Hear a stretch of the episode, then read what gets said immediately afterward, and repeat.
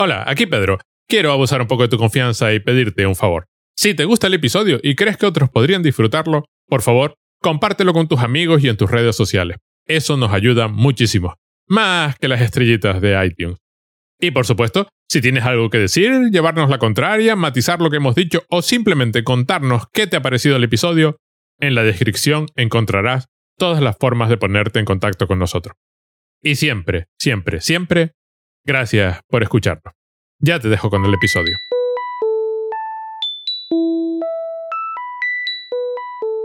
Bueno, bienvenidos. Estamos en el episodio 53 de Guión Ausente, un podcast donde no nos importan los spoilers, un podcast sobre cine. Y hoy tenemos una película súper curiosa, simpática, con una historia muy singular, muy singular. Además, la propuso. Hola. ¿Cómo estás, Paco? Hola, pues, buenos días, ¿qué tal? La propuso Paco, que se me olvidaba presentarla. Además, la, la, primera película española, ¿no? De la que hablamos, creo. Eh, mm, creo que es la primera película española de la que hablamos. Una película española, pero una película española con historia singular. Porque se llama El Mundo Sigue. Está dirigida por Fernando Fernández Gómez. La fecha oficial es 1965, aunque la película creo que se rodó en 1963. Se estrenó un día en un cine de Bilbao en 1965.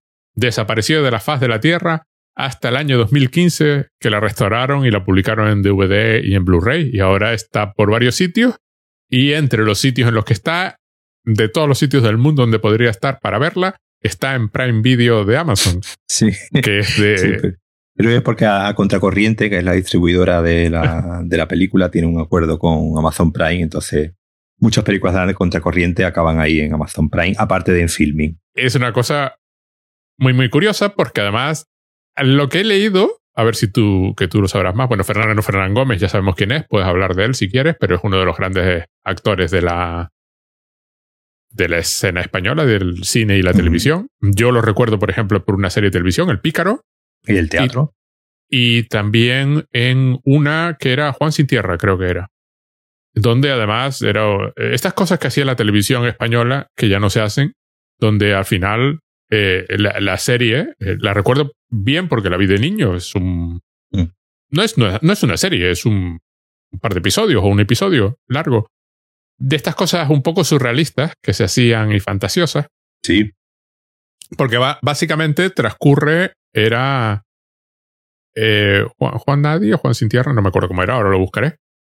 Básicamente transcurría en la sala de espera del cielo. Uh -huh, sí, sí. Y estaban todos allí reunidos y entonces Fernando Fernán Gómez, que era este personaje, pero contaba su vida, cómo se había encontrado con Cristo, cómo se había encontrado con no sé qué. Jesucristo le había dado un, le había hecho el milagro de un saco, que si él decía al saco, pues todo se entraba y se metía en el saco. Pero lo que recuerdo era que básicamente todo aquello acababa con rompiendo las puertas del cielo y entrando todos a tropel en el cielo en plan, es decir, ¿para qué estamos haciendo oposiciones al cielo, no? El cielo debería ser de todo. La, te la televisión española de. Y rompía como el escenario, además. Rompían sí. como. Eh, es lo que recuerdo, lo tengo que volver a ver. La televisión española de los años 60-70 tiene, una, tiene muchas veces unas, eh, unas salidas y unas cosas eh, completamente originales y surrealistas que dices tú, esto cómo se pudo colar. Supongo que colaba ahí. por surreal, ¿no? Claro, bueno, colaba por, por, porque había que, rellenar minutos de, de, programación y muchas veces yo creo que directamente ni había ciertas cosas que les daban el visto bueno porque había que rellenar minutos y había que rellenar eh, minutos. Y eh, estoy viendo que eran 13 episodios esta, esta serie de unos, de unos 30 minutos pero bueno, todo el mundo siempre recuerda, ¿no? Los, eh, los estudios 1, estos que se uh -huh. hacían de, sobre todo obras de teatro, ¿no? Obras de teatro no solamente vale. clásicas, ¿no? Sino eh, hay, hay, por ejemplo, un 12 hombres sin piedad, eh, también mítico, que muchos están en, en la web de Radio Televisión Española. Y nada, que había, había que rellenar minutos y yo creo que como un poco como pasa ahora con, con Netflix, ¿no? Que prácticamente cualquier eh, contenido que le ofrezcan Netflix lo compra pues, eh, y de vez en cuando se cuelan obras que no, que, que en principio parece que, que, no tienen nada que ver con todo el sistema pues, propuesto, pues aquí ocurre lo mismo, ¿no? Eh, la que yo digo se llamaba Juan Soldado, era una película de televisión de 45 minutos. 45 minutos, es decir, ni siquiera llega a película, pero bueno, esas cosas. Bueno, había mucho, porque había toda esta. Eh, lo de historias para no dormir, que era el Twilight Zone que teníamos en España. Eh, cosas como La Cabina. Sí. Que vamos a ver quién hace hoy una cosa así. Además, eran bastante, bastante cañeras. Si hacías la lectura de fondo. Claro, eh, ahí que, que un poco, yo creo que es un poco donde, donde esta película por eso lo iba a conectar con la película. Adelante, conecta. Donde esta película un poco destaca, ¿no? Porque está en ese punto intermedio entre, pues eso, ¿no? Un poco lo, metafórico, ¿no? Que eran películas, pues, como las de Bardem o las de Saura, ¿no? La, caza, ¿no? Es una de, de los grandes ejemplos, ¿no? De película eh, metafórica, simbólica, que parece que está hablando de unos señores que están cazando conejos conejos. De hecho, la película se iba a llamar en principio La caza del conejo y le dijeron a Saura que no, que, era muy guarro el título. Que la gente se iba a pensar que la película iba a otra cosa. Se pone un poco eh, eh, ese cine un poco eso, más metafórico, más simbólico, que intenta hablar de, temas sin que, para, sin que la censura ¿no? se, dé, se dé cuenta. Y, y, después, bueno, por, por, otro lado, pues un cine más, eh, digamos, más eh, adocenado, más melodramático, de diferentes, o, incluso, o incluso cómico, como podría ser el de, el de Berlanga, que jugaba muy bien pues con, con, el comentario político sin que se notase mucho. Berlanga también tuvo problemas con la, con la censura, como no podía ser menos, pero bueno, al ser comedia, pues parecía que, que una comedia eh, hablaba menos en serio de ciertos temas. Y esta película pues cae ahí un poco en ese punto intermedio de ser una película totalmente naturalista, ¿no? Una película bastante naturalista, me sorprendió lo, naturalista que es, además. Que está hablando de una familia en un barrio, de, el barrio de Maravillas, que es ahora Chueca y, Malasaña en, Madrid. Y como tú bien me comentaste cuando la, cuando la viste, eh, eh, pues no sabemos cómo Fernando Fernández Gómez pensó en algún momento que esta película podía podía pasar la censura y que... Además, es curioso porque está basada en una novela de, de, un señor que se llama Juan Antonio de Zunzunegui, del cual yo no había oído hablar en mi vida, pero aparentemente fue un autor bastante respetado y, con ese, y además que escribía ese tipo de obras. Creo que, creo que transcurrían en Bilbao y algunas en Madrid, no recuerdo bien ahora. La cuestión es que es, era un señor muy dado a este tipo de obras, muy dado al naturalismo, pero totalmente integrado en el régimen y del miembro de la Real Academia. Mm. Pero que sin embargo hacía este tipo de novelas que incomodaban un poco. Y a Fernando Fernán Gómez un día decidió que esta era la novela que se iba, eh, esta era la colina en la que iba a morir, que se dice habitualmente. Yo mm. hago esta película o no hago ninguna. Bueno, vamos a, hablamos un poquito de Fernando Fernán Gómez porque a mí me parece uno de los mejores actores que ha dado el cine español. Bueno, yo siempre los digo que este es el típico actor que si hiciera de jarrón sería el jarrón más jarrón que hayas visto en tu vida. Quedaría claro que es un jarrón, estaría siempre de fondo en algunas escenas y sería el mejor jarrón que has visto tú en tu vida sin tener que moverse absolutamente nada, ¿no?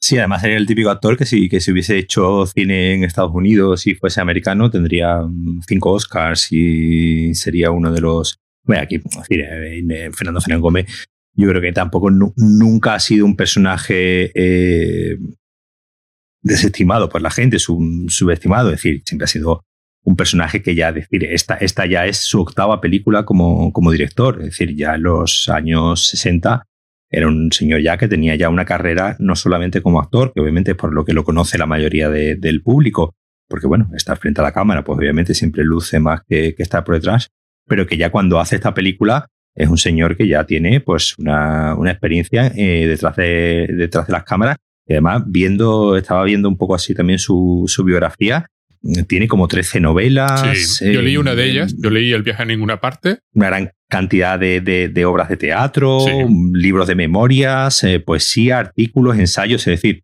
es de estas personas que... que Era un artista. que, da, envidia de decir, Dios mío, este hombre, ¿de dónde sacaban los minutos? Al, ¿De dónde sacaban las horas de, en, en, el día para tener una obra tan, tan ingente y tan pues, pues, pues inabarcable. Es un señor que, obviamente, pues, eh, con su eh, conciencia política, tuvo que poco pues, adaptarse a los condicionantes del, del régimen, aunque al que siempre un poco estaba retando como he dicho antes, sin llegar a los límites de Juan Antonio Bardem, ¿no? Al que incluso llegaron a, meter en la cárcel unas cuantas veces en los rodajes de su película, o a un Buñuel, ¿no? Que directamente se tuvo que ir de, España y el par de películas que hizo en España durante el franquismo, pues eh, fueron un poco eh, escondidas, ¿no? Es un señor que, que, que, que además gozó de, un gran eh, de un, gran respaldo popular. Era un, señor que era no solamente alabado por la, por la crítica, sino que digamos que gustaba al, público, gustaba, gustaba a, todo el mundo y que estuvo haciendo grandes papeles hasta el final de, de sus días. ¿no? Yo hace, hace unos un par de años o tres tuve la, la oportunidad de, de ver eh, El abuelo de, de, José Luis, de José Luis García y ahí es donde tú ves este hombre, esa, esa capacidad, de, era, un poco como, como, como nuestro Orson Welles, ¿no? Ese, ese señor capaz de, de, envejecer y como decía un poco Orson Welles, hay, hay actores que están destinados a hacerse el personaje de rey, eh, a ser el personaje de, de, de persona sabia, de persona que está por encima del bien y del mal.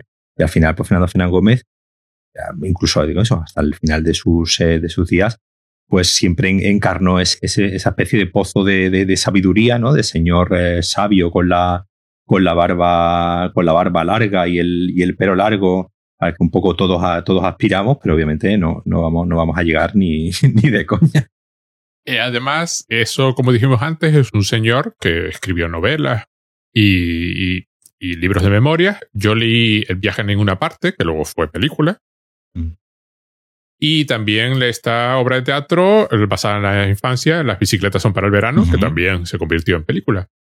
Y el, y el viaje a ninguna parte, la película es del 86, yo la debí leer la novela cuando se publicó, no recuerdo, unos años antes. Y es, y es curioso porque encaja bastante bien con esta película en el sentido de que hay un, hay un toque nihilista pero ni lista de verdad, de este de, de exactamente para qué sirve esto de la existencia humana.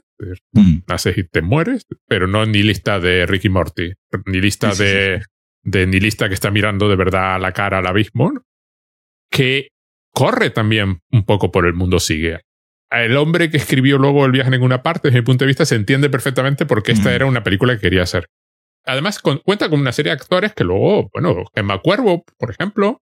una de las protagonistas, sí. La madre que se llama Milagros Leal, la actriz, que, que yo no la conocía, pero me parecía que hace un papelón impresionante. Agustín González, que para mí era un señor que, que surgió de la nada en los años 80 y salía por todas partes, pero ya estaba aquí haciendo de crítico de teatro. Además, está genial porque está caracterizado de intelectual del régimen total de Flange, con sus gafitas negras y el bigotito. Está perfecto y tiene una escena descomunal con su, con su editor. Y varios actores conocidos de Pilar Bardem, por ejemplo, también, tiene un aparece. Y, el propio Fernando Fernán Gómez, que hace el personaje de Faustino. Es una película muy difícil de resumir. Yo lo intenté porque además, además de la película ser naturalista y contar la vida de una familia pobre, pero pobre de, de solemnidad, con sus escenas de pobreza puntuando la película, estructuralmente es una película bastante complicada. Sí, porque además es una película que, engloba varios años. Varios años, no sabes muy bien cuánto, pero engloba varios años. Sí, se, podría calcular un poco por, eh, la presencia de, de los niños, ¿no? Eh, la, el, personaje de Fernando Fernández Gómez y su mujer tienen al principio de la película un par de, un par de hijos y bueno, vas viendo, vas viendo cómo van creciendo los, hijos y ahí puedes, puedes, hacer un poco el cálculo de acaban, acaban con cuatro aparentemente. Bueno, voy a intentarlo. Venga, cuenta, cuenta un poco. Voy a contar la estructura y por qué está complicada. La película está estructurada en trozos como que siguen a un personaje o a un par de personajes que se van, que se van sucediendo en el tiempo. Pero falta eh, falta la carne o la grasa entre esos trozos. Entonces tú, tú sabes que, mm. que, están colocados linealmente y que están avanzando el tiempo, y varios cambios te indican que están avanzando en el tiempo, pero no tienes el espacio intermedio, lo que sucedió, te lo tienes que imaginar. Además, cada, cada fragmento está como centrado en un personaje, porque la película, aunque se refiere a dos personajes en concreto, sobre todo, es, y, además hay mucho contenido social sobre esos dos personajes, que es lo, es lo curioso e interesante, sigue algunos extras. Básicamente la película es la, la pelea entre dos hermanas, Eloísa y Luisita, que son las hijas de una familia de Eloísa y Agapito. Agapito es un guardia municipal y ella, pues es la señora Eloísa es ama de casa y Eloísa, la hija, que se entiende que la hija mayor, eh, se casó con Faustino, que es el personaje de Fernando, Fernán Gómez, con tal mala suerte que el Faustino es un ludópata del copón, un camarero que es lo único que piensa es en echar quinielas. Y la película, además, es muy curiosa porque parte de las cosas que la película comenta persistieron hasta bien estrados los 80, ¿no? Lo de la quiniela como el, como el elemento que te iba a sacar de pobre, que está continuamente presente en esta película. Eh, eh, persistió hasta los hasta bien entre los 80. Estas dos hermanas tienen un hermano que es un, beato que estaba en el seminario y lo dejó. No se da, no, no se da ninguna razón. Se sobreentiende que había alguna cuestión de homosexualidad, pero no se explicita. Se sobreentiende como, como la mayoría de las cosas que suceden en la película. Como sucede en la película. Pero se entienden. Se entienden. Vamos a ver. Eh, estos son pobres, pobres de solemnidad. Eloísa está casada con, con este Faustino, fue modelo en su juventud, ganó el premio Miss Maravilla y el premio no sé qué de Madrid. Y la otra, Luisita, trabaja en una, en una joyería. Un día se lía con su jefe, eh, los padres pues se enfadan, la otra decide que se va de casa y sin que se diga en ningún momento, se dedica a la prostitución de lujo. Se dedica a ser mm, amante de hombres con dinero. Esto no se dice en ningún momento. Es una cosa que deduces tú del hecho de que empieza a salir con hombres y sus padres están muy preocupados de que ella es una perdida. Cuando las dos hermanas se encuentran, se comportan como, como aves de corral y se lanzan una al cuello de la otra inmediatamente, porque Loisa es la que va de, de íntegra, que nunca haría algo así, y Luisita es la que va de lista y voy a sobrevivir como sea. Entonces, en algunos segmentos seguimos a Luisita, en sus cambios con hombres y cómo se relaciona con ellos. Hay un segmento en el que la vemos decirle a uno de sus amantes que está embarazada, a ver si le da, además hablan en duros, a ver si le dan 3.000 duros. Y así sucesivamente hasta el final, donde ya la vemos casada. Se insinúa que, que, que, pueda abortar. Sí, se da a entender el aborto, pero nunca se dice nada explícitamente. Eso es lo gracioso de la película. Pasa por varios amantes y al final, en un plano, se ve que él y ella llevan un anillo, con lo cual se entiende que por fin ha logrado el sueño, que era casarse. Entonces la vemos reaparecer por la casa familiar periódicamente, con cada vez con vestidos más caros, cada vez con más dinero. Los padres al principio están horrorizados, pero poco a poco, bueno, el dinero manda y, y la y digamos que la indignación familiar y, y, la vergüenza que te están haciendo pasar empieza a desaparecer porque el dinero lo tapa todo, ¿no? Luego está Eloisa, pues no tiene con qué darle de comer a sus hijos, básicamente porque eh, Faustino se lo gasta todo en rellenar quinielas. Y, desaparece durante momentos en los, que, en los que da a entender que llevo tres semanas, que ella dice que lleva llevo tres semanas sin verlo. Eh, es que cuando empieza la película llevan varios días sin verlo. Sí. Y además es muy, es muy interesante porque llega a casa de sus padres, agobiada. Em, la película empieza así. Bueno, la película empieza con la señora Eloísa que se encuentra con el personaje este de. La película tiene una primer, la primera escena, ya solamente la primera escena de la película, hay una exposición de personajes eh, brutal. Brutal. Donde, ves, donde ves quién es cada uno, donde ves, eh, eh, no sé, Faustino no aparece, pero, pero se, le nombra y ya sí, sí. estás enterando de qué tipo de hombre es, el hermano, la hermana, es decir, ya. La, la primera escena es, es un ejemplo brutal de cómo exponer a los personajes desde el principio y ver cuál va a ser la dinámica durante toda la película. Porque básicamente es Eloísa que vuelve de la compra, una señora mayor, cansada, con su bolsa, se encuentra con don Andrés, que es el crítico de teatro, que aparentemente, sin tampoco explicitarse de ninguna forma, tiene algún tipo de relación antigua con Eloísa. Que era la guapa, se, le, se ve a veces flashbacks de escenas de cuando ella fue Miss Maravilla, y él era el que presentaba. Hay, ah, hubo algo o algo o algún tipo de, o él estaba en cari algo hubo, hablan, la madre dice la pena que le ha caído la hija, que es esta, que casarse con este individuo, ya se ve todo lo que tú dices, y luego mira el edificio y, y, la cámara va de abajo arriba para que se vea la altura. Y todo eso hay que subirlo por unas escaleras que aparecen por primera vez y son un elemento narrativo en la película. Hay una escena donde Luisita vuelve a casa por primera vez, después de que la hayan echado y se haya ido, donde subiendo las escaleras hay toda una serie de flashbacks contando su vida. Que, es, que es una cosa, un dispositivo maravilloso, súper bien usado. La escalera reaparece varias veces. Porque claro, ellos son pobres, tienen que vivir en el piso más alto porque no hay y ascensor. y además en esa primera escena sale subiendo la compra. Subiendo la compra. Cargando. Agotada totalmente. Llega a casa, se encuentra con Agapito y entra Eloísa diciendo que su marido ha desaparecido, que no nadie sabe dónde está y además que no es la primera vez. Y llega Luisita desde su joyería a decir que, bueno, que se ha ido a París a ver el partido de fútbol mm, del Real Madrid. Y como va a hacer eso, digo, pues la gente de la peña, pues lo comenta y, lo han comentado y se sabe. Esta es la dinámica, ya queda establecida la dinámica desde el principio. Eh, cuando ha terminado esta escena, cuando además se pelean por, por primera vez, ya sabes perfectamente quiénes son todos. El hermano Mia Pilas reaparece de vez en cuando allí a decir alguna tontería en plan, eh, recemos todo para que Dios nos perdone. Eloísa, básicamente sus segmentos son sus dudas que básicamente se reducen a me debería prostituir para dar de comer a los niños. Sí, porque, porque todas las escenas en las que ella sale un poco exigiéndole a su marido lo lógico, que es pues ¿Algo de comer? trae un sueldo a casa para que yo le dé de comer a los niños, que son tus niños también. Él se comporta como un verdadero energúmeno, llamándola pesada, llamándola, pues vamos, diciéndole que no me agobies, que bastante tengo con lo mío, que básicamente lo suyo es echar la quiniela, ya está, no tiene más. Eh.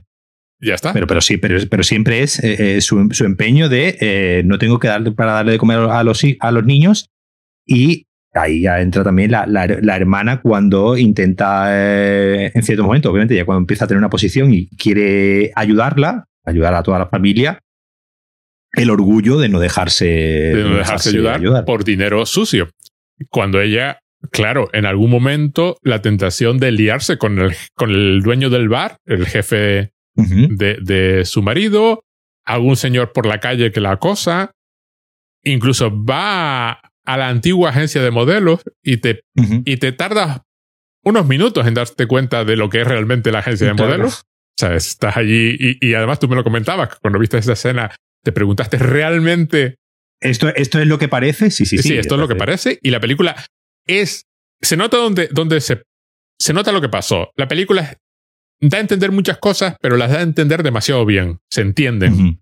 Se entienden demasiado bien. Se entienden demasiado bien. Entonces eso fue lo que chocó, porque claro, todo esto es en un entorno de pobreza brutal, donde se queda reflejado que hay dos Españas. La España pobre, pobre de solemnidad, que está pensando en la quiniela para hacerse rico y salir de la pobreza, y la España en la que se mueve Luisita, que es la de millonarios, que no tienen ningún problema y le pueden dar todos los lujos, y si ella pide un bisón, pues se le compra un bisón y no hay ningún problema, ¿no? La prostitución que se plantea Eloísa es de pobre, Mientras que la prostitución de Luisita es de ricos, con lo cual ella es amante, no es prostituta. Eh, lo de Luisita y Faustino convergen, esas historias, cuando Faustino consigue por fin 14 resultados. Es una quiniela, con lo cual son millonarios y además lo celebran como si fuesen millonarios. Van a toda la familia, lo, lo, lo comenten. hasta el padre lo, hasta el padre, Y le da un abrazo. Le da un abrazo. Yo sabía que tú siempre tal. Y además ahora tienes a la suerte domada, ¿no? Está allí Luisita, con lo cual el dinero de Luisita ahora de pronto ya no es, ya huele, ya no es el mismo dinero. O sea, eh, Eloisa se, se permite despreciarla porque, bueno, ella ahora va a tener más dinero. Hasta que se descubre en una serie de secuencias muy bien rodadas, porque el número va leyendo los periódicos y el número va subiendo, de que los acertantes de esa quiniela fueron tantos, llegan casi a 500, pero empiezan por, empieza Faustino con un monólogo interior. Además, es muy divertido porque hay una escena cuando llegan a la puerta de la casa de la familia para anunciar que les ha tocado la quiniela y además están seguros, es decir, repasan los números, no son de esto, no es una, no es una película de equívocos, ¿no? De que, de que creíamos haber ganado los, No, él, él, acierta, el acierto sus 14. Y en la puerta, él está todavía con el monólogo interior intentando calcular cuánto les va a tocar. Y ella, como si oyese su monólogo interior, le da un toque, le dice que lo deje ya y llama a la puerta de la casa. O sea, tú estás oyendo el monólogo interior y, la, y el personaje de, de Eloísa responde como si ella también lo estuviese oyendo. Lo que sucedía con la quiniela era que pues, todo lo que tú ganabas dependía del número de acertantes que, hubiese. Como hoy la primitiva, pero no. Un, premio a repartir. Y en la película vamos viendo cómo poco a poco él va viendo en, el, periódico eh, que los acertantes pues van aumentando, ¿no? Van aumentando y claro, obviamente pues cada vez más es el. Y al final creo que termina siendo 5.000 pesetas, ¿no? Lo que, lo que gana. Aparte de que hay un, hay un. Uno del bar, un cliente, que periódicamente le ofrece dinero. Bueno, no sé si es un cliente, pero uno de los. Le, le, ofrece dinero por el boleto y cada vez el dinero que le ofrece por el boleto es cada vez menos. En plan, bueno, te lo doy ahora, ya lo tienes y yo me llevaré lo que toque. Claro, llega un punto que le ofrece 4.000 pesetas. Al principio no sé si le empieza ofreciendo 5, una cosa así. El problema es que, claro, del millón que iban a tener, el sueño de comprarse un coche, que también es como muy... Claro, yo recuerdo el 1, 2, 3, donde el gran premio del 1, 2, 3 era el coche, que era el... El coche y el apartamento de Torrevieja. Sí, sí, que ya era lo más que podías. Es decir, el coche era el premio, aunque el otro valiese más. Es decir, el coche era el objeto del, del, deseo, ¿no? La prueba de que habías superado la, la pobreza y habías alcanzado la clase media, ¿no? Entonces lo que se van a comprar, lo primero que se van a comprar es un coche, luego algunos trapitos. Eloísa lo que quiere es que su marido el asunto. Gana 5.000 pesetas. Ella le dice que por lo menos le dé, no sé si 4.000 o los que sean para cosas de la casa. Él, por supuesto, decide que lo que va a hacer con el dinero es rellenar quinielas hasta el día del juicio final. Con tal mala suerte que lleva el dinero en la mano, sufre un atropello y alguien se lo roba cuando está tendido en el suelo, básicamente. A partir de ahí, pues, desaparece de su casa, se va con otra, que lo mantiene. Hay una cuestión de solidaridad femenina porque la otra visita a Eloísa y al final pues corta, le pide perdón. Hay un, hay, hay un juego aquí interesante con, con los personajes femeninos. La cuestión es que Faustino consigue trabajo en otro bar y acaba robando el bar. En plan, ya está. Con un plan que es demencial y que la policía, por supuesto, lo pilla, lo pilla al instante. Y la escena final donde vemos a Faustino es en la cárcel, con un periódico en la mano, que me pareció otra de estas escenas brutales, ¿no? Donde empieza a cortar el periódico en trozos y tú te preguntas qué está haciendo. Hasta que los termina de cortar y los deja en tamaño de billete y se pone a contarlos. Sí. Que ya es. Ya es completamente enajenado ya el, el pobre. Y la escena del robo es muy simpática porque transcurre al lado de otra escalera, en esta ocasión una escalera de caracol, donde los ricos viven arriba porque hay ascensor. Entonces, por supuesto, la gente pudiente puede vivir arriba. Aquí es donde confluyen las historias de Faustino y Eloísa, porque Eloísa durante un momento cree que va a ser rica, al final, pues se acaba. Se acaban, se acaban separando, no, él desaparece completamente, con lo cual no hay nada.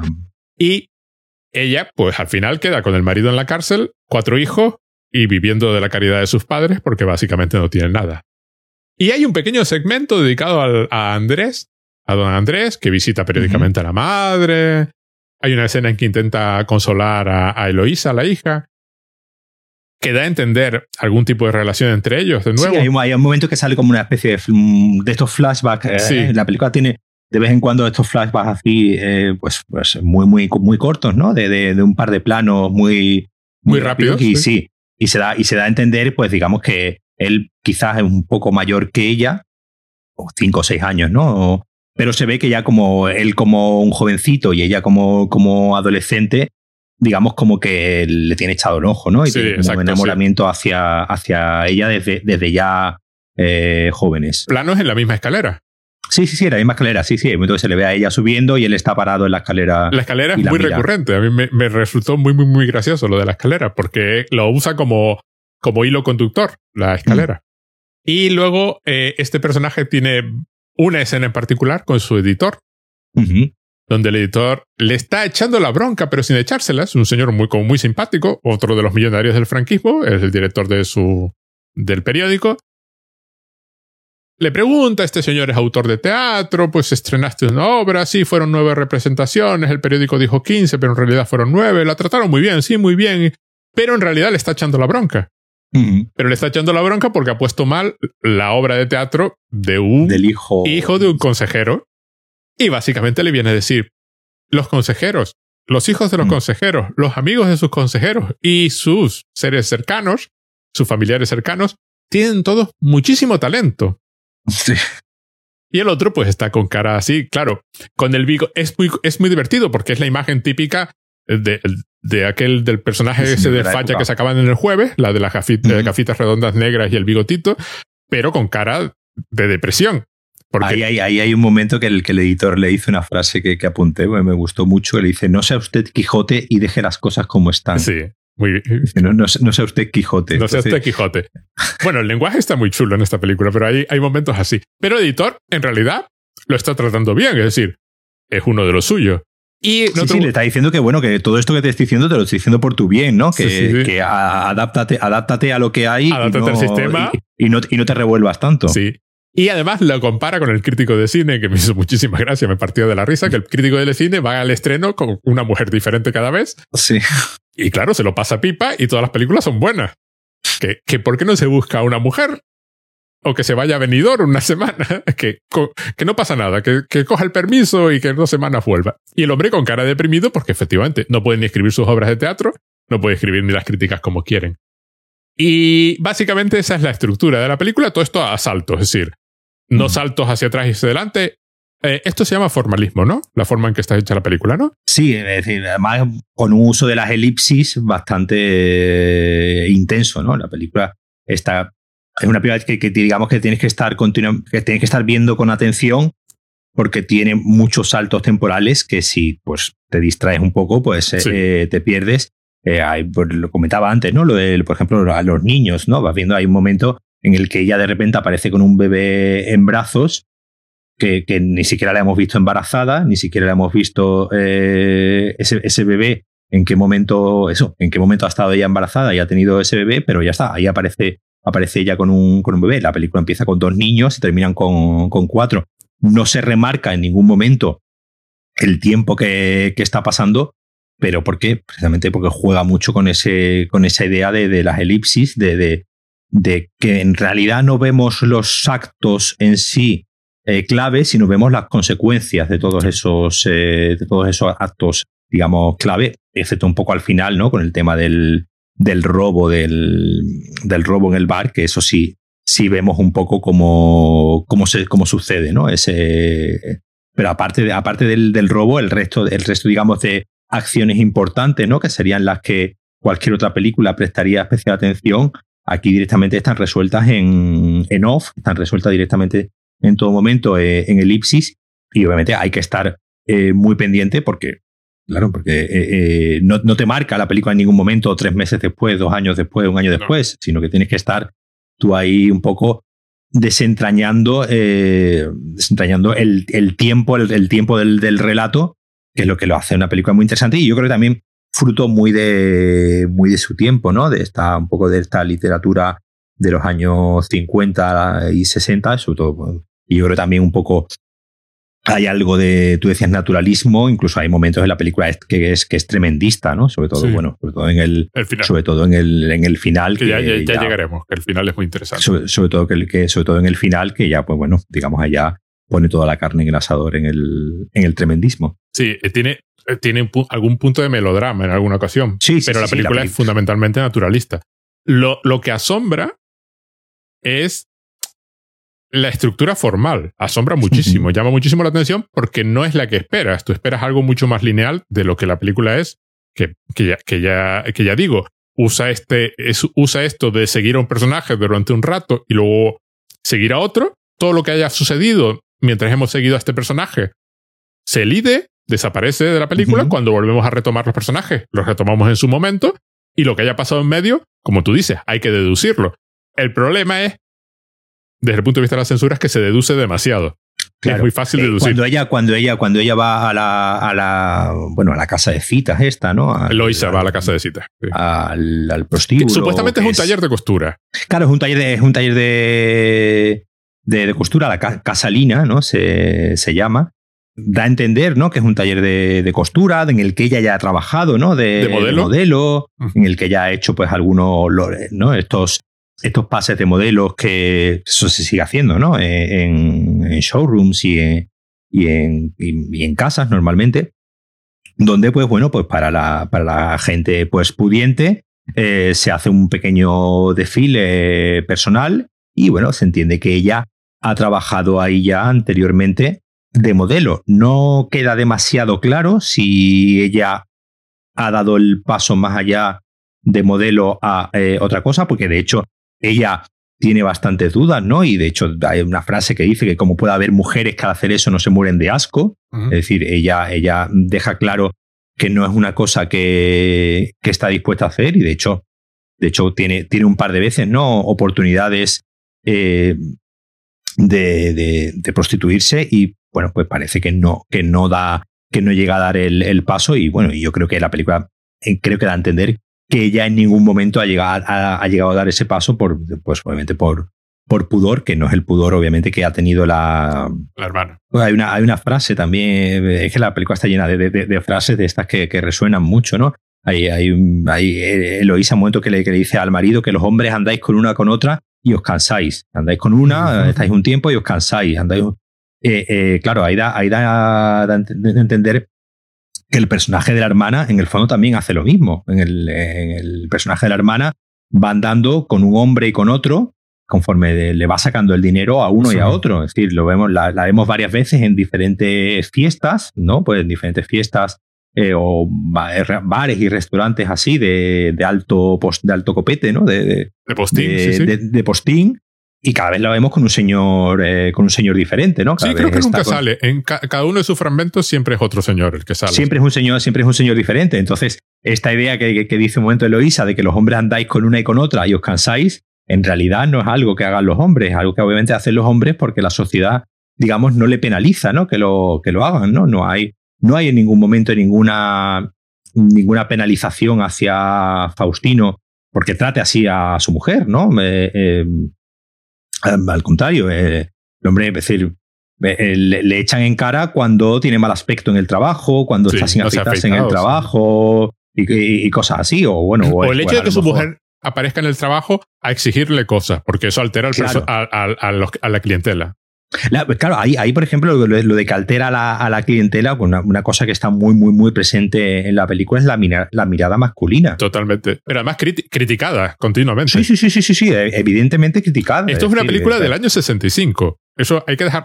Rodada en el 63. Cuando hablamos de. Bueno, es que los hombres antes eran así, ¿no? Los hombres antes eh, tenían Aquí te ves a un señor como Fernando Fernán Gómez, un señor de, de, de, de, su época, que este, este año además se está conmemorando su 100 aniversario, ¿no? Es decir, eh, 100 aniversario de su, de su nacimiento. Es decir, un señor, en ese momento tenía más de 40 años, además. Es un señor, obviamente, de su época, pero era consciente que esa mirada masculina hacia la mujer era una cosa muy violenta. Y en la película estamos continuamente viendo cómo a esta chica, pues que es una chica guapa, que es una chica que es conocida, ¿no? En el barrio, que es como la guapa, ¿no? Del, del barrio, porque ganó. La guapa de toda la vida, claro.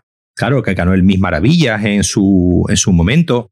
Como eh, continuamente está siendo acosada en, al principio, pues cuando la primera vez, en una de las primeras escenas, cuando la vemos que va a buscar al, al marido, eh, los, todos los eh, tipos del, del, bar babean ante, ante ella. Y, lo, y, se lo, y se lo dicen en directo a la cara, además. Con el marido delante. Y él pusilánime total, no es capaz en ningún momento de, digamos, defender a su, a su mujer.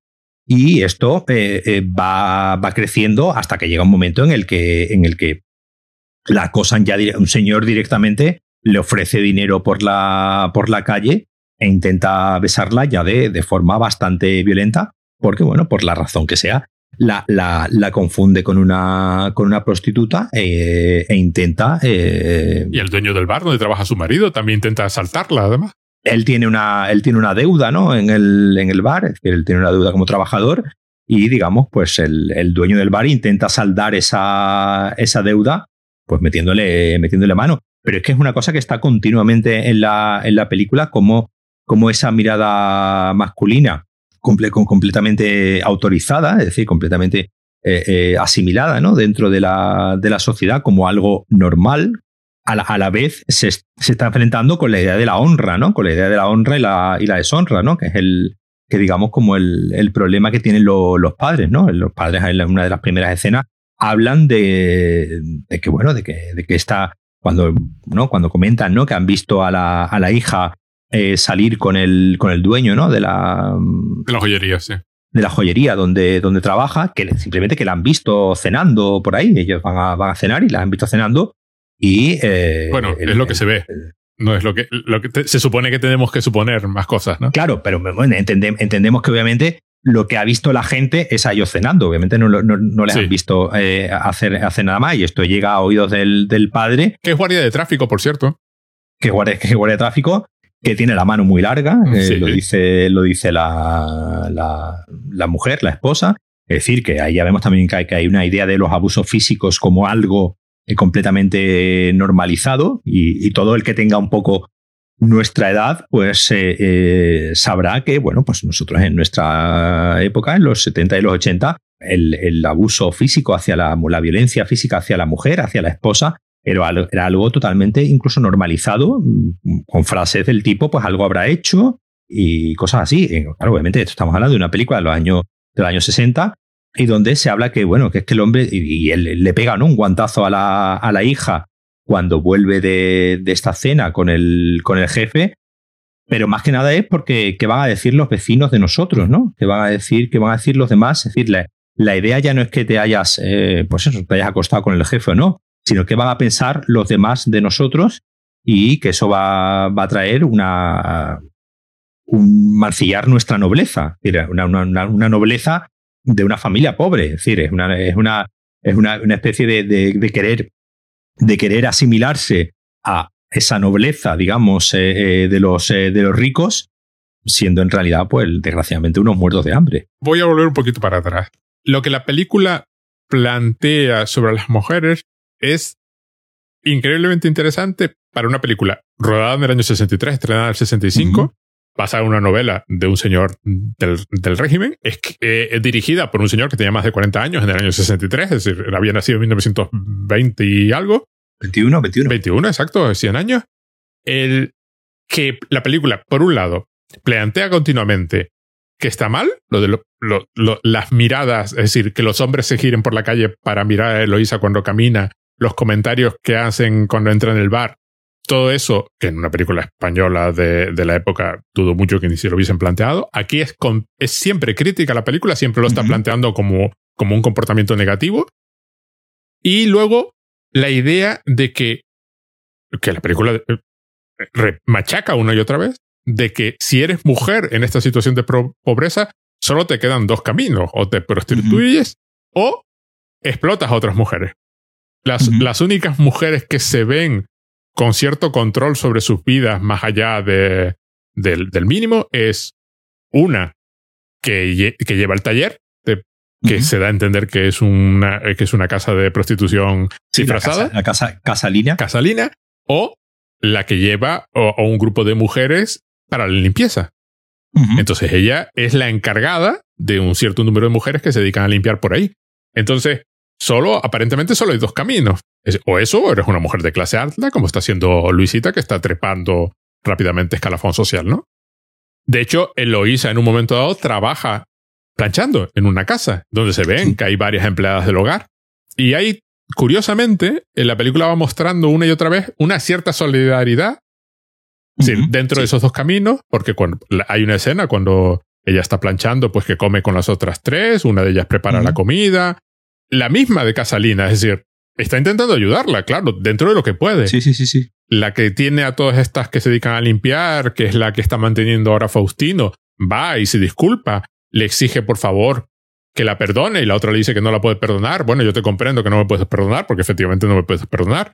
La otra tiene cuatro hijos, es decir, hay un y aparentemente lo abandona. Hay una especie de solidaridad menos excepto menos las hermanas. En las dos hermanas. Las dos hermanas. También hay una escena estupenda que es cuando ella llega a casa por primera vez y le trae unos regalos a su madre y un regalo para el padre, que uno piensa que esa escena va a ir en plan que cuando el padre se entere va, a quemar la casa, pero lo que sucede es que la madre le cuenta una especie de medio mentira. Sí, ella vino porque le habían dicho que tú estabas enfermo, que es mentira, ella vino para ver a su madre. Y mira, te trajo un regalo porque se acordó de que tu cumpleaños es en unos días. Ah, se acordó. Y entonces le trae un anillo, que es un anillo como el que lleva su, su jefe, el, su superior en la, la Guardia Urbana, pero mejor. Y de hecho no sabe si se lo dejarán poner. Y es cuando empieza a cambiar la actitud de ello. O sea, yo tengo cierto honor. Tampoco esto tampoco se va a arreglar porque me haya traído un, un, anillo, un regalo. Por supuesto, la siguiente vez que vemos a Luisita en su casa, está ahí con sus padres y su hermano tranquilamente, vestida de gran señora, y ahí nadie dice absolutamente nada y el honor desapareció por la ventana exactamente como tardó en entrar. El, el único momento en que Faustino recibe elogios de alguien es cuando parece que ha ganado la lotería y que tiene controlada la, a la suerte. Claro, no lo va a dejar ahora. Si gana un millón, una parte habrá que dedicarlo a seguir poniendo quinielas, porque ya le tiene cogido los cuernos a un juego que es completamente de azar y que le vemos rellenar quinielas con un dado. ¿Entiendes? Sí, que, y que, se gasta las 5.000 pesitas que, que, ha ganado. Bueno, no se la gasta porque se la acaban robando. Bueno, no, no, se la acaban, pero, pero hace, hace como hace, el intento, ¿no? De, de rellenar muchas quinielas para, bueno, cuánta, como tengo la suerte de mi parte, cuanta más rellene, pues más posibilidades tengo de, ganar. Es curioso porque por lo que tú dices, las escenas más explícitas son exactamente las escenas que pueden ser más explícitas, lo que se puede mostrar. Se puede mostrar a los, a los del bar acosando sexualmente a su mujer. Se puede mostrar a él rellenando quinielas como un loco, una tras otra, con un dado en distintos bares, tomando distintas cosas. Se entiende que un montón de quinielas que no llega a echar. O, o si echa le queda suficiente dinero para... pero pierde todo el dinero en última instancia. Y la escena del robo, que es la más larga, donde, claro, un robo sí se puede mostrar. claro. Pero es un robo absurdo. Te van a pillar. Es, es evidente que te van a pillar. Nadie va. Este, no engañas a nadie. Y el robo es esta sensación de, de, además, tú sabes que va a acabar mal. Entonces hay una especie de fatalidad en cada decisión que él toma. Cuando se esconde, cuando se pone a fumar dentro de su escondite, como si nadie se fuese a dar cuenta. Y luego cuando está delante de la caja por fin la va a abrir. Hay, un, hay una serie de esto va a acabar mal y tú lo sabes y entonces la tensión de la escena es sabiendo que eso va a acabar mal. Que cada decisión que toma. Las únicas penalizaciones que, sufre el, personaje, una es por azar, cuando le atropella ¿no? un coche y le roban el, dinero. Es algo completamente fortuito, no, mm. Y obviamente la última, eh, cuando obviamente pues lo meten en la, en la cárcel. Son las dos únicas penalizaciones que sufre el personaje. Ni en ningún momento nadie le echa en cara el comportamiento hacia sus. Es decir, ni siquiera el abuelo, ¿no? le, echa. El abuelo puede. El abuelo que podría decir, oye, que son mis nietos, ¿no? Que, que, que, que, está aquí mi hija que no tiene para darle de comer a mis nietos, que tengo que darle yo de. ¿No? En, ningún momento nadie le dice. Nadie, nadie, nadie le dice nada. Y yo creo que, es algo que estaba muy, muy enraigado ¿no? en esa sociedad, que es que, bueno, pues los hombres son así, los, los, hombres son de esta manera y ya está. Y, lo que hay que hacer es no, no, no agobiarles. Pero como digo, desgraciadamente, obviamente eh, eh, suena muy, suena, suena muy lejano, pero bueno, a, la mínima que uno escarbe, probablemente muchos de, de nuestros abuelos y muchos de nuestros eh, antepasados pues tengan historias donde ese comportamiento era completamente aceptado. mi, padre siempre me ha contado a mí, por ejemplo, que su abuelo, como dicen aquí en la película, tenía la mano muy larga. Y era algo, vamos, que era eh, habitual porque se le fuese la mano con el que pillase, ya fuese con, pues, con mi abuela, con alguna de sus hijas o con, mi propio padre. Y mi, otro, mi otro abuelo era directamente un Faustino, aunque le iba mi abuelo materno sí le iba, sí le iba bien, era director de orquesta, es decir, tenía un muy buen trabajo, pero era de los que, como se suele decir, le hizo cuatro hijos a mi abuela y pasó de ella totalmente.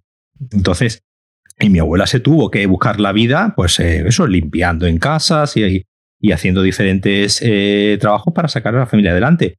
Y era algo que estaba completamente normalizado que hoy en día, pues obviamente lo vemos en la película y nos echamos las, manos a la cabeza, pero que en esa época era una actitud por parte de los hombres, por parte de, la masculinidad, algo completamente asimilado y que nadie cuestionaba como algo, como algo negativo, sino que simplemente pues los hombres eh, son así y ya está. Y, lo sorprendente y lo, realmente fascinante es que, pues es un señor eh, eh, ya con 40 años hiciese una película en los años 60 donde dijese, no, no, no, no, es que eso está mal. Todas estas miradas que estamos vertiendo sobre las mujeres, todas estas todo, este abocar a las mujeres a que el único apoyo que tengan, que, deban de tener, sea entre ellas, con suerte, con suerte, porque también hay un elemento de, envidia, ¿no? Entre, las dos hermanas, que, es otro, que es otro de los temas, ¿no? De la, de la película. Y siempre ese tira y afloja de cuando a una le va, le va bien, la otra, dicho así, le jode, ¿no? Que a la, a la, hermana le, le, vaya bien, ya sea porque ha obtenido el dinero, eh, pues eh, yéndose con, con hombres ricos, o ya sea me tienes envidia porque yo me he podido casar y, y, tú no, ¿no? esto al final lo que termina un poco desactivando esa idea de que cuando vemos una película de, esta época y vemos eh, comportamientos eh, claramente pues, machistas, eh, por, poner un ejemplo, pues obviamente solemos, digamos, ser un poco condescendientes y decir, bueno, es que es una película de su, de su época. Obviamente es una película de su época, pero está muy interesante ver también que dentro de su época había personas como Fernando Fernán Gómez lo suficientemente lúcidas para darse cuenta que todo eso que teníamos, que una sociedad tenía tan normalizado, en realidad era una aberración, ¿no? Que estuviese normalizado. Claro, nosotros tendemos a proyectar el pasado como si fuera monolítico y ahí había una serie de ideas y ya está, ese es el pasado. los años 60 España era así y ya está. Y era lo que pensaba todo el mundo y lo que hacía todo el mundo. No, había gente para todo y en este caso tenemos un señor con el suficiente poder, él como para empeñarse en hacer una película con este tema, expresar un punto de vista completamente diferente al que la dictadura podía aceptar, muestra la pobreza, muestra la situación de la mujer, muestra como negativos toda una serie de valores que al régimen tampoco le hacían, le parecían mal, y encima, claro, sufre la censura y acaba desapareciendo durante 50 años. 50 años. Ahora bien, los que habrían que pensarían igual, pero no estarían en condiciones ni de escribir una novela ni de hacer una película. Que es la parte en la que no pensamos. Claro, por supuesto. ¿Había gente a favor de la esclavitud? Sí, mucha. ¿Había gente en contra de la esclavitud? Sí, mucha. Entonces el pasado no es monolítico. Esto es una película interesante porque es como una cápsula del tiempo. Está traída al presente, de pronto reaparece una película que, claro, si esta película se estrena normalmente, sería hoy considerada uno de los clásicos del cine español. La gente la pondría a la altura, no sé, de Calabucho, del Verdugo o de cualquier otra. Y diríamos, claro, de las 10 mejores películas del cine español, eh, muerte de un ciclista, pa, pa, pa. Ah, claro, de muerte de un ciclista. El mundo sigue.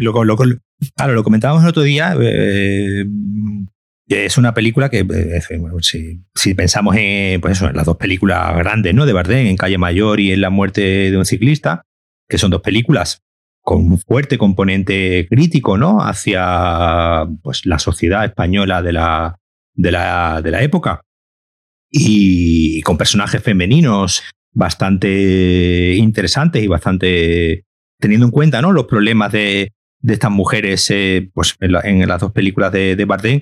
Eh, claro, Bardem era un intelectual comunista directamente. Es decir, eh, Bardem ya era un señor que ya estaba, digamos, marcado desde, desde el inicio que tuvo muchos problemas ¿no? para hacer sus películas. De hecho, según incluso estuvo en la cárcel unas cuantas veces, incluso durante el rodaje de, de Calle York lo llegaron a meter en la cárcel por no sé qué movida. Y claro, estamos hablando de una época donde la censura ya empezaba por el guion. Es decir, un, cineasta en esta época primero tenía que presentar el guion que quería, que quería rodar y la censura ya te hacía un buen puñado de, tachones, ¿no? De, de, de qué podías una de las cosas que, se cuenta ¿no? de, esta, de esta película que tuvo que rebajar Fernando Fernán Gómez en el, en el guion eran los insultos. ¿no? Eh, parece ser que el primer, una de las primeras versiones del guion tenía más insultos de los, de los que aquí hay y al final aquí pues se queda en unos cuantos llamarse guarras entre ellas y, y poco más porque bueno, buscaba un lenguaje mucho más eh, crudo, ¿no? Mucho más eh, natural,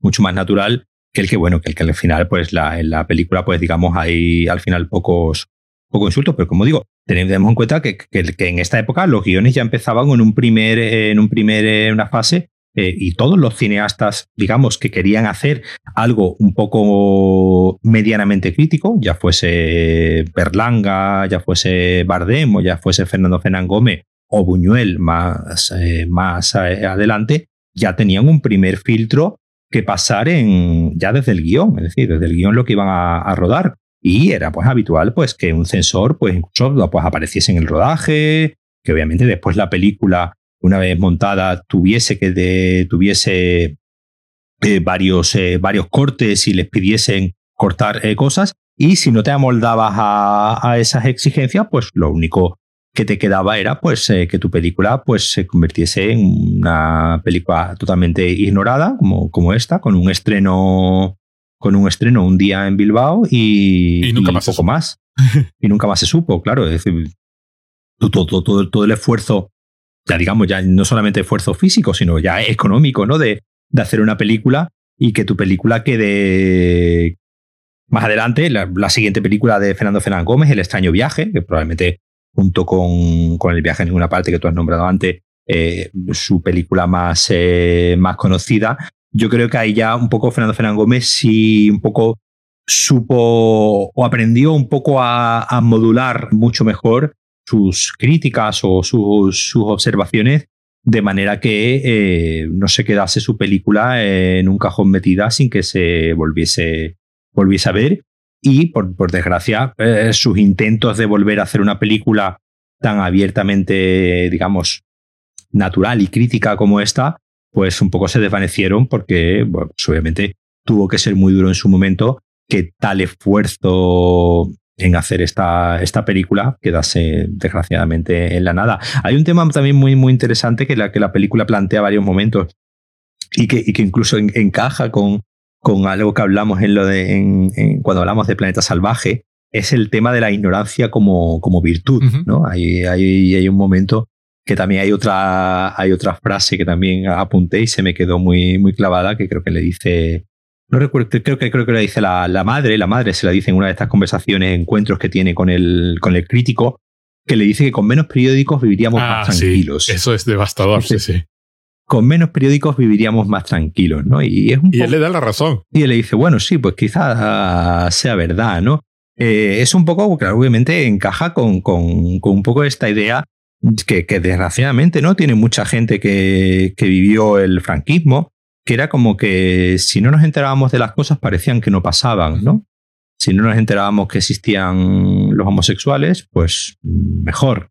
Si no nos enterábamos que había violencia de cualquier tipo, pues mejor. Si no nos enterábamos de que había corrupción, pues mejor. Entonces, pues por eso es una discusión que tuve una vez con una discusión, una conversación que tuve una vez con mi, con mi suegro, que, decía que hay que ver qué de corrupción había ahora, no como antes. Mi abuelo, mi, mi suegro no, no es especialmente franquista, él fue sindicalista en su, en su época, es decir, que no, no es un señor, digamos, eh, que estuviese pegado al régimen, pero sí, obviamente, sí tenía esa, eh, esa especie de, de intuición de que, bueno, de que antes no había tanta corrupción y ahora sí. Claro, yo decía, digo, no, no, no es que ahora sí haya mucha corrupción y antes no. Es que antes estabas en un sistema directamente corrupto, un sistema dictatorial, en esencia un sistema corrupto, donde todo se hace a dedo, donde eh, eso lo refleja muy bien eh, eh, Berlanga posteriormente en la trilogía ¿no? de Nacional 3, La Escopeta Nacional y no me acuerdo cómo era la Patrimonio Nacional, como la corrupción estaba, vamos, en la médula del, sistema, es decir, la, la, y simplemente que lo que había era una ignorancia, es decir, no, no, como, no, como esas cosas no se sabían, y aquí la da a entender cuando en esa conversación del, del, editor del periódico con el, con el crítico, cuando le dice, no, no, no, aquí los, los hijos, los hermanos y todos los familiares de los, eh, de los dueños del periódico tienen mucho talento. Es decir, hay un nepotismo y el nepotismo eh, eh, es, bueno, digamos, es como es la, primera forma de, de corrupción. Y la corrupción estaba ahí. Lo que pasa que, que, lo mejor era pues hacer oídos sordos, lo mejor es no ver. No ser un Quijote. Claro, no ser un Quijote, lo mejor es no verlo, lo mejor es mirar para, para otro lado. Y si miras para, para otro lado, pues haremos como que no, como que no está pasando. Y al final uno se, se, se autoconvence de que, pues bueno, de que antiguamente pues, que en el, con Franco se vivía mejor. Eso yo lo he escuchado en amigas de mi, en amigas de mi madre, en fin, amigas de mi madre, señora hace 70 años, que bueno, que, que como se vivía. Y claro, mi madre, mi madre es lo que dice siempre, como vivías tú. Que básicamente es lo que viene a decir la película, como vivías tú. Claro, claro. Como, vivías tú. Como, como os digo, como contaba antes, como, como, como ha vivido mi madre, pues digamos, con un poco de, penurias y, de no saber si hoy voy a tener para, para comer y un poco vivir a salto de mata, pues claro, no, es difícil decir con Franco sería mejor. Además, hay otro tema curioso, hablando de esto, de que, por ejemplo, se alude al, aborto, como algo que, por supuesto, no se, no se menciona, tal, pero se alude y además a su imposibilidad, ya sea legal, ya sea moral, que, que, no es con lo que Luisita cuenta. Luisita cuenta con que el otro no tenga moral como para decirle que no. Mm. Resulta que se confunde y ese millonario en particular sí. que tiene moral y le dice que no. Y que además es un hijo suyo, ¿entiendes? Que, que... Pero hay otro que ya sale al principio de la película. En la primera escena hay, una, hay un par de escenas donde vemos a, a Luisita en, en, la joyería. En una viene un compañero de ese trabajo y le pide matrimonio. Le pide salir, pide matrimonio. Y ella comenta además explícitamente, e, es una de las primeras frases explícitas de la película, con lo cual choca mucho que aquí en España hay que elegir bien. Porque claro, efectivamente el matrimonio es para toda la vida, no, no puedes irte con cualquiera, no puedes casarte con cualquiera, lo cual es otro tema que, que recorre la película, del, del matrimonio como una de las salidas para la mujer, es decir, una hija está planteando no te puedes casar con el primero, la otra se casó con Faustino, que básicamente fue el primero que se lo... No, no debe ser el primero, pero bueno, se casó y ya está. El primero que le hizo Sí, sí, ya, está. Como te casaste con él, aguantas con él. Ya no hay nada que hacer. Eh, él se va, desaparece durante tres días, se va con otra, no vuelve a casa, no te da dinero para comprar ropa a los hijos. Hay una escena estupenda es un, es un momento dentro de otra escena donde ellos están discutiendo. Bueno, ella, por ejemplo, con el dinero del, una de las cosas que quiere comprar con el dinero de la lotería, digo, de la quiniela, si les toca una cantidad suficiente, es un colchón nuevo. Y hay un momento en que están discutiendo y ella se acerca a la ventana que tiene unas rejas para darle la, memoria, la merienda a los niños que están jugando fuera. hay, un, hay una especie de plazoleta delante y lo que tiene en las manos son dos trozos de pan y dos trozos de chocolate. Que es básicamente la merienda, ¿no? Ya, pero no puede ser más merienda normal de pobre de. Sí, sí.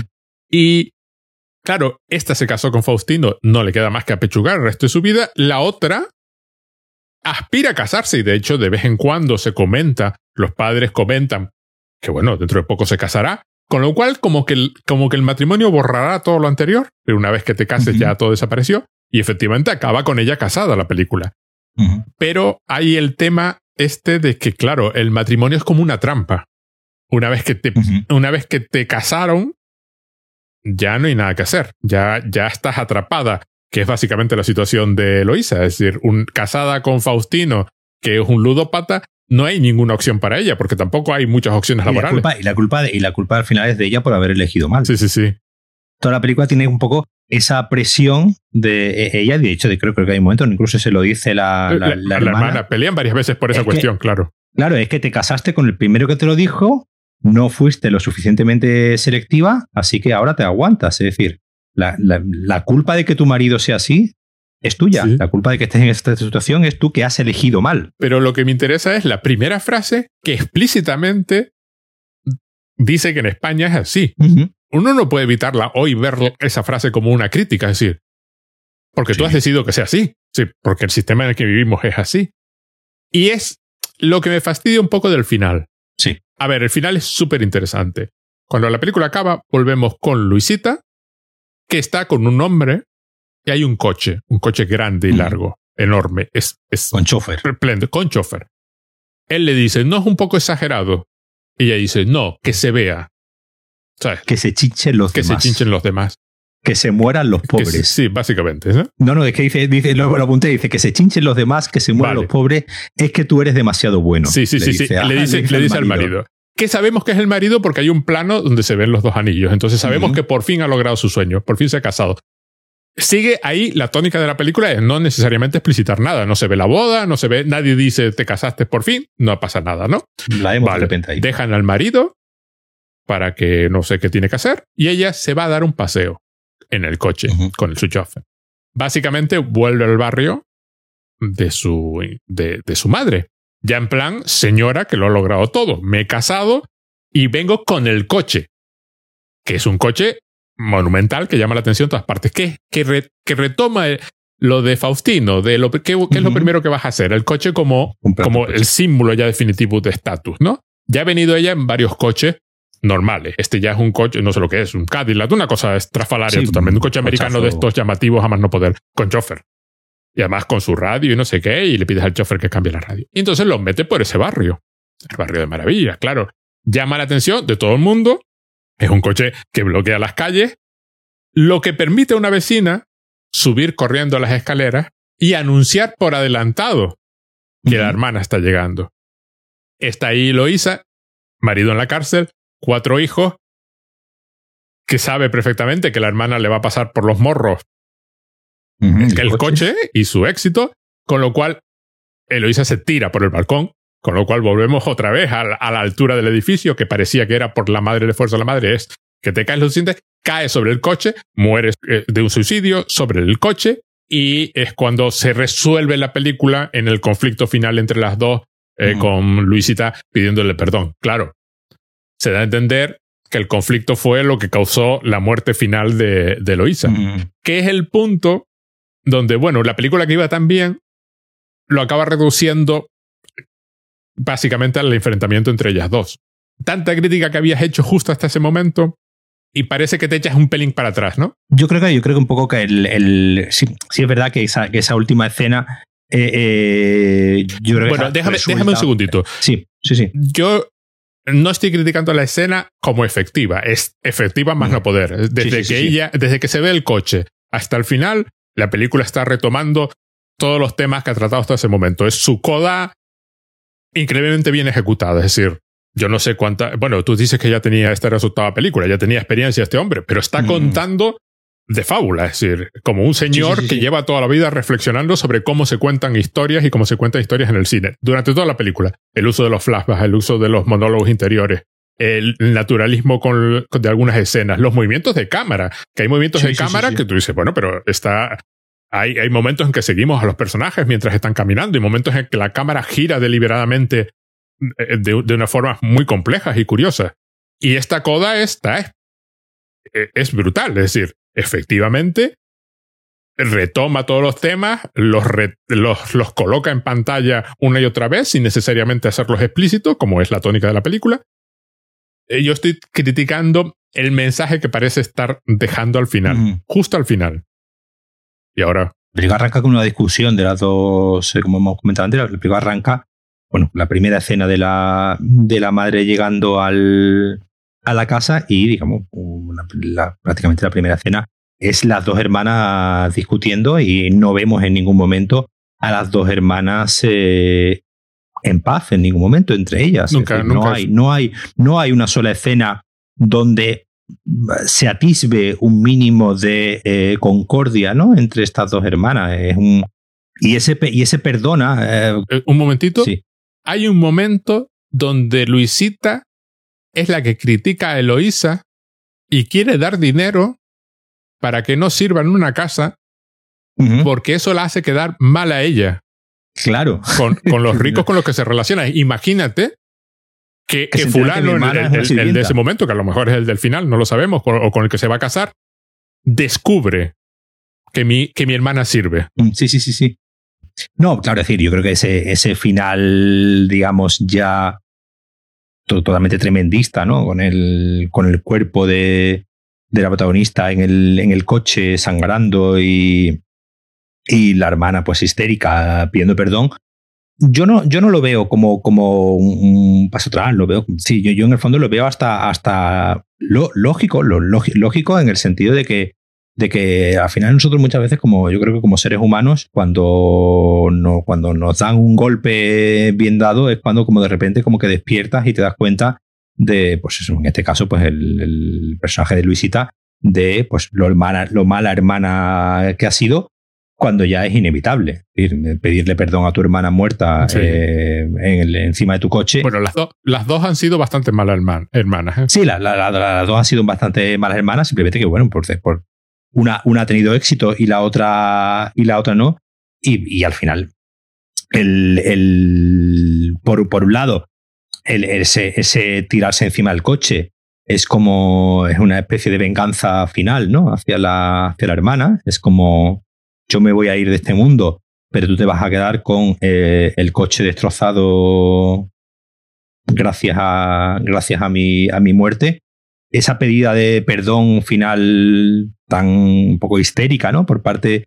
La biológica en el, en el sentido de que, lo que te estaba diciendo, el, al final, en, los grandes eventos, en los grandes momentos, eh, es cuando, cuando parece que de repente te das cuenta, ¿no? De todo lo mal que has hecho en la vida cuando eh, te deberías haber dado cuenta antes.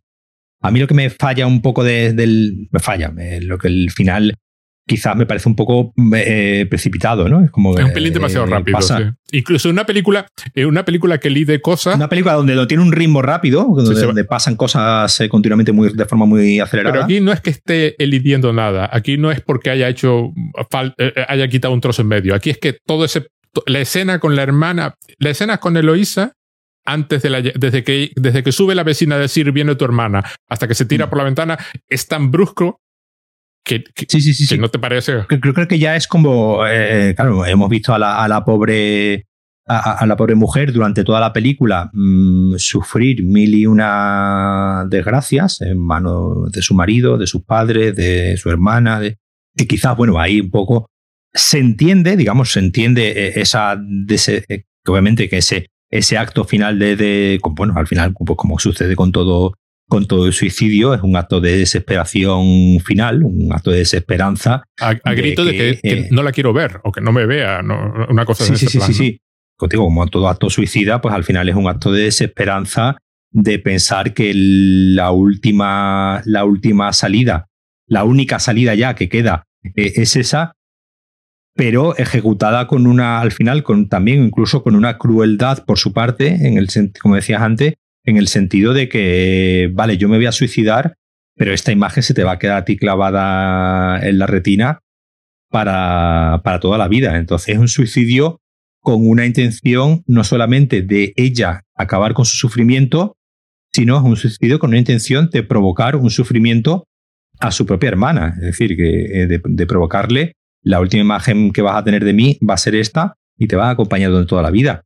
Entonces yo creo que, al final eh, eh, la película cae un poco en ese, en ese tremendismo, pero eh, un poco con, con, esta idea de, que, de, llevar un poco esa enemistad entre ellas hasta las últimas hasta las últimas consecuencias, hasta las consecuencias más crueles imaginables. Efectivamente, cierra el ciclo entero de la película, porque la película ya, ya, empieza con su conflicto y acaba con el conflicto y además acaba con el, con el, el fallo de orgullo de la otra hermana, de Luisita, que no se puede, no se puede resistir a, la ostentación, no se puede resistir al coche grande que se vea. Y además, con, ese, con, esa idea de, de, olvidar de dónde viene, porque cuando ella, cuando ella dice que se mueran los pobres, está olvidando que ella que sus padres son pobres, que ella ha sido pobre, que ella ha nacido en un entorno pobre y está entrando en un barrio de gente, pues, eh, pues más bien eh, eh, pobre. Es decir, entonces, esa, esa idea de, que ella ha llegado un momento que ha olvidado de dónde viene y ese jugar a la envidia, ese que se chinchen los demás, es decir, que, que, me envidie. es, lo que está pidiendo, sí, sí. Ya no quejarte de que los demás te tengan envidia, sino que que te alegras de que los demás te tengan. Lo que quieres provocar es envidia, efectivamente. Porque tú, probablemente tú has sido una envidiosa, probablemente ella fue una envidiosa cuando su hermana se casó y ella pues aún no se, no se había casado. Entonces esa idea de la, de la envidia, que, creo que es algo que se echan en cara mutuamente una a la otra eh, varias veces y que como siempre se suele decir, ¿no? que la envidia es algo, es algo muy español, ¿no? ese, ese lamentarse de los éxitos de los, eh, de los demás por alguna razón eh, absurda, también recorre toda la película y bueno, yo creo que aquí un poco la, la decisión, la decisión final de tirarse por el, por el balcón y, caer encima del, del, coche de la hermana es un poco, un poco como diciéndole esta envidia te va a la envidia que has querido provocar te va a acompañar el resto de tu vida como una losa eh, de culpa. Además, lo del coche es una repetición, tiene un eco anterior en la película que indica lo poco que Luisita entiende ya el mundo en el que viene. Eh, porque eh, hay una escena donde se ve a uno de los hijos de Eloisa, uno de los hijos pequeños, vestido con una ropa cara, que por supuesto los otros niños del barrio consideran ostentosa y lo están manchando ahí y lo tiene que salvar don Andrés. La tía lo vistió de una forma que no se corresponde para nada con el barrio en el que vive y que le va a causar problemas. Eh, llama la atención de tal forma que causa problemas. Y aquí sucede exactamente lo mismo. El coche que hasta su marido le está diciendo si no será demasiado ostentoso, pero el marido está diciendo eso operando en su propio mundo. Desde el punto de vista del marido, en su mundo de millonarios, ese coche ya es demasiado. Y ella le responde, eres demasiado bueno. Es decir, la bondad como, la bondad como algo negativo, ¿no? Pero, bondad. pero parte de que, ¿entiendes? Incluso desde, el punto de vista de un millonario, ese coche es demasiado, incluso para, es demasiado, incluso para incluso él. para él. Es demasiado bruto, demasiado llamativo. Y el desprecio con el que ella se expresa con respecto a los que me van a sentir envidia cuando me vean en el coche es precisamente todo lo que provoca la situación final. Si ya hubiese ido en alguno de los coches que aparecían antes en la, en la película, hubiese llegado a la puerta de la casa de su madre, hubiese subido las escaleras y no hubiese pasado absolutamente nada. Se hubiesen encontrado y se hubiesen peleado como habitualmente, pero la otra no habría estado sobre aviso, que es la cuestión. El coche provoca ondas en cuanto empieza a entrar en el barrio que se van transmitiendo y como todo, sabe, todo el mundo sabe quién es la que está llegando en semejante coche. Vemos, entrar el coche escoltado, por un montón de niños eh, y de personas como eh, fascinadas ¿no? de ver ese, ese coche en ese barrio que no es donde corresponde, como, como, el, como, como el trajecito de Exacto. Entonces Luisita exagera su triunfo de tal forma que efectivamente es lo que provoca los acontecimientos del final. Sí, ella vuelve tranquilamente con un coche normal y no pasa nada. Eh, no se sabe controlar. Es su, su orgullo. O sea, es un pecado de orgullo, es un ibris, ¿no? O sea, eh, ninguna de las dos se sabe controlar. Una por, una por presumir de su dinero que es capaz de ganar con su actividad y la otra de su virtud. Una virtud que tampoco la lleva a ningún lado porque la, no, Porque la tiene. Y claro, ¿cómo sé yo que esta es una gran película? Aparte de todo lo que he dicho sobre ella, que ya me ha llevado a pensar. Eh, sí, cuando yo entiendo, cuando yo empiezo a pensar en las estructuras de la película, la estructura misma, cómo está montada y contada, ya me parecen que, claro, hay un trabajo que ya tú dices, cuando puedes encontrar los ecos dentro de la propia historia sobre los temas y, las cuestiones. Pero es que me viene a la cabeza periódicamente desde que la vi. Me viene a la cabeza escenas de la película y momentos y personajes y situaciones el Faustino me parece una representación de cierta masculinidad. Es decir, es básicamente una crítica a la masculinidad tóxica antes de que existiese el término de masculinidad. El término, sí, sí, sí, totalmente, totalmente. Por eso creo que es una película que, que, a raíz de su estreno hace, hace unos cuantos, unos cuantos 2015, años. Sí, sí en, 2015. Eh, eh, de repente fue, fue muy, muy bien recibida y fue de repente como un descubrimiento de decir, pero Dios mío, esta película, ¿cómo ha podido estar encerrada eh, tanto tiempo como pues, hemos podido estar cuando es una película tan actual en el sentido de que, de que bueno, hoy en día, hoy en día pues estamos continuamente pues las nuevas masculinidades y la masculinidad tóxica y estamos hablando de, estos temas y te ves una película de los años 60 donde ya está analizando ese tema de forma totalmente contemporánea, una película obviamente contemporánea que lo que está contando, ¿no? Lo está contando desde, desde el punto de vista de la misma época en la que fue, en la que fue rodada y con esa lucidez ya no solo estamos hablando un poco, estamos hablando de muchos de los temas de la película, pero también, como tú decías antes, cómo la película está estructurada, es decir, cómo la película está rodada, el trabajo de puesta en escena, de fotografía, de montaje, de, de, guion ¿no? Eh, estructural, es una película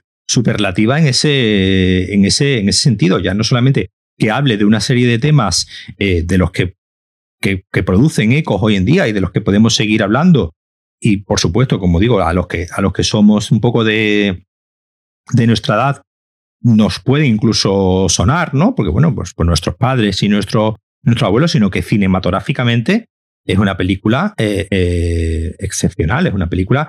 Eh, yo no sé, yo no sé qué conocimiento tendría Fernando Fenan Gómez pues no sé, del cine de la Nouvelle Vague o de Antonioni o de, Debía tener, ¿no? Porque claramente... Debía tener, porque yo, yo es que si no, si no lo tenía sería realmente sorprendente la, la, gran cantidad de hallazgos de, pues eso, de montaje y de puesta en escena que tiene la, la película, que, pues eso, que si nos lo, que es que nos lo ponen un Godard, un Truffaut o un Antonioni de la época, estaríamos diciendo que, que, que maestros. Este, este, y aquí, pues. Este tío ha visto neorrealismo italiano.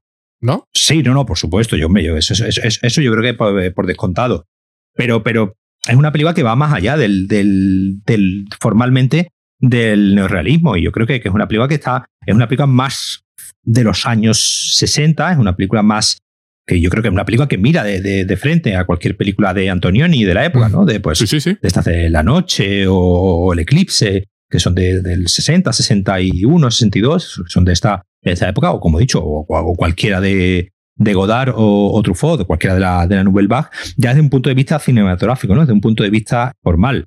Esto no tiene nada que ver, pues yo qué sé, con, un, con el cine de, Berlanga, de, pues, Berlanga, pues era un cineasta de planos muy largos, de, de dejar a los eh, actores eh, trabajar. No, aquí hay un, aquí hay un trabajo de, de montaje y de puesta en escena que a veces es muy, muy, muy moderno. Sí, sí, sí. Es decir, esta escena que comentábamos antes de, del un poco el, del flashback, ¿no? Que tiene, que no es un flashback, es, son impresiones, es una película muy impresionista, ¿no? En ese, en ese sentido, que, que va dando como pinceladas, que va dando como, como van dejando temas y va dejando situaciones, digamos, ahí eh, que, que, ocurren en tres o cuatro segundos.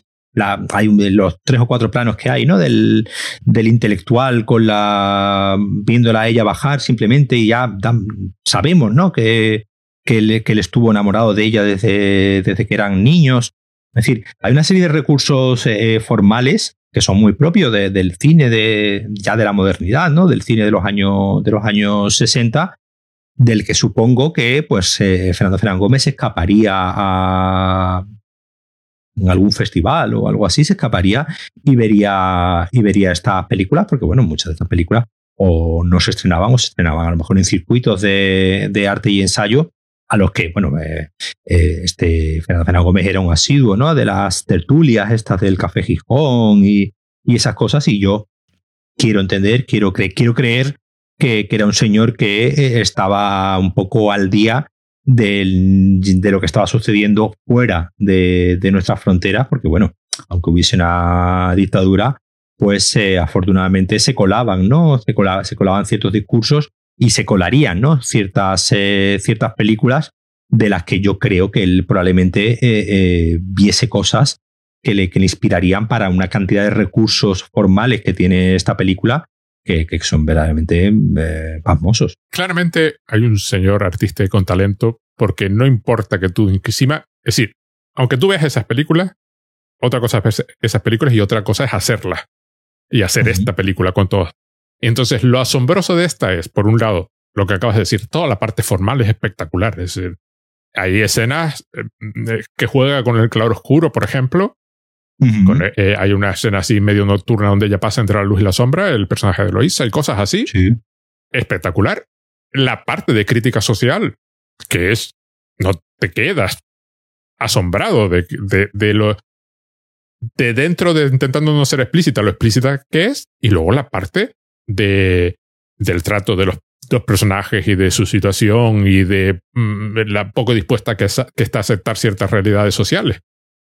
Uh -huh. Es fascinante, es lo que tú dices. Sí, sí, no, es que es una película de una, de, de, de una lucidez que tú dices, ¿cómo, y un poco lo que tú, lo, que, lo primero que tú me comentaste cuando la viste, ¿cómo este hombre pensó que esa película iba a pasar el filtro de, de cualquier la, cosa, sí, no importa, de cualquier, censura. De, de, de, cualquier censura, porque sin ser una película obvia, sin ser una película explícita, sin ser una película que diga, no sé, como tú has dicho antes, no se, no se nombra la prostitución, no se nombra el aborto, no se nombra eh, el machismo, no sé, pero está tan claro, tan lúcido, tan transparente en la película, sin decir absolutamente nada, nada, nada de eso, que, que, que, es realmente difícil, porque muchas veces el problema que tiene el, el cine social, en general, es precisamente lo, lo, lo, obvio, ¿no? Que suele, que suele ser, ¿no? Pues eh, una película sobre el racismo. El racismo está mal. Y digamos, de, la película te machaca con un personaje que, y te están diciendo que el racismo, todos sabemos que el racismo está mal. y hay películas, como te digo, que, que, que, te, que dices tú, vale, la, ves y dices tú, sí, sí, yo, estoy, yo ya lo sabía, yo ya sabía que, que, el racismo está mal. Lo que quiero ver es cómo, cómo opera, cómo opera ese. Y aquí, y aquí vemos cómo opera, aquí vemos cómo opera el machismo en la sociedad. Aquí vemos, como he dicho antes, vemos, las miradas, vemos, vemos una serie de comportamientos y, vemos cómo se estructura ese machismo, vemos cómo se estructura el clasismo. Lo vemos. Y la película en ningún momento te está aleccionando, la película en ningún momento te está. Vemos cómo opera incluso la iglesia, ¿no? Vemos cómo opera el, con el personaje, ¿no? O del beato. La iglesia está curiosamente ausente de la película, excepto el personaje del beato. Sí, sí. El personaje, que sale, que, salen dos o tres puntos, pero en plan Mm, como si no estuviera. Eh, es, es, es, como representante de la iglesia, pero ajeno totalmente, ¿no? Es que hay momentos en los que no está el personaje. Hay momentos en los que hay momentos en, los que el personaje está, está, toda la familia y están las dos hermanas y están, y, están todos menos él. Es decir, es como que.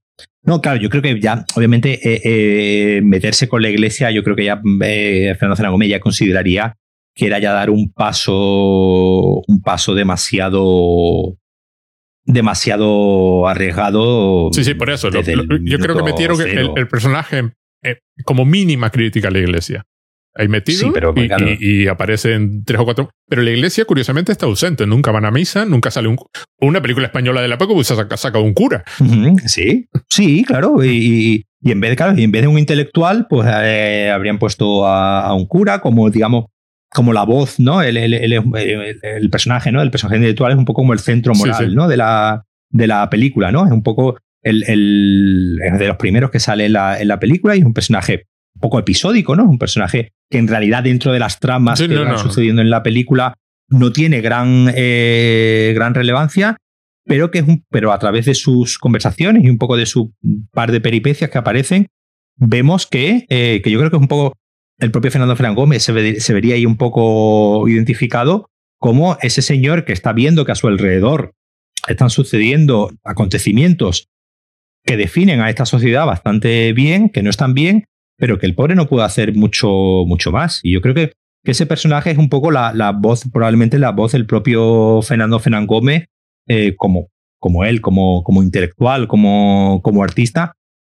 que se ve abocado a eh, vivir en, esta sociedad de apariencia eh, honrada, ¿no? de apariencia sin ninguna tara ética, pero que es una sociedad, una sociedad totalmente corrompida por eh, la envidia, la supresión ¿no? del, deseo, es decir, la supresión del, hay aquí un par de hay una hay una hay una escena cuando están no cuando están cuando, cuando dicen lo del lo del colchón Faustino hay un momento que le dice, bueno, y tendríamos que comprar camas separadas porque es lo que se lleva, ah, que es lo que se lleva ahora, ¿no? Es como las parejas modernas ahora duermen en camas separadas, que te está dando a entender la separación que hay en esta pareja. es decir, esta pareja, eh, digamos, eh, pues follará cuando a él le apetezca y si encima te dejo preñada, pues, pues te aguanta. te aguanta y ya está.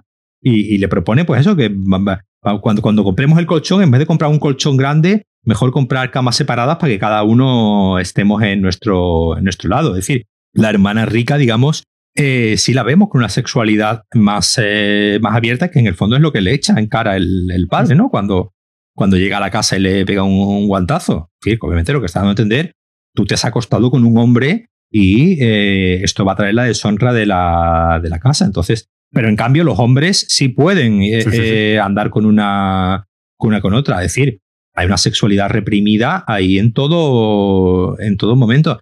Entonces, como digo, es, fascinante cómo, cómo eh, conjuga una gran cantidad de, de temas en un aparato formal excepcional que, que, bueno, yo, yo animo a todo el mundo a que la, a que la vea, que la recupere en, en Amazon Prime porque además está una, una, es una restauración se ve estupendamente, de bastante buena calidad y se ve estupendamente. Es una película pelín menos de dos horas.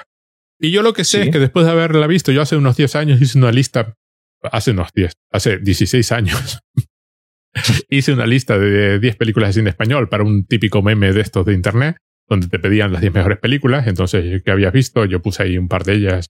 Puse La Bella y la Bestia dos veces porque puse la de Disney y la de Cocteau.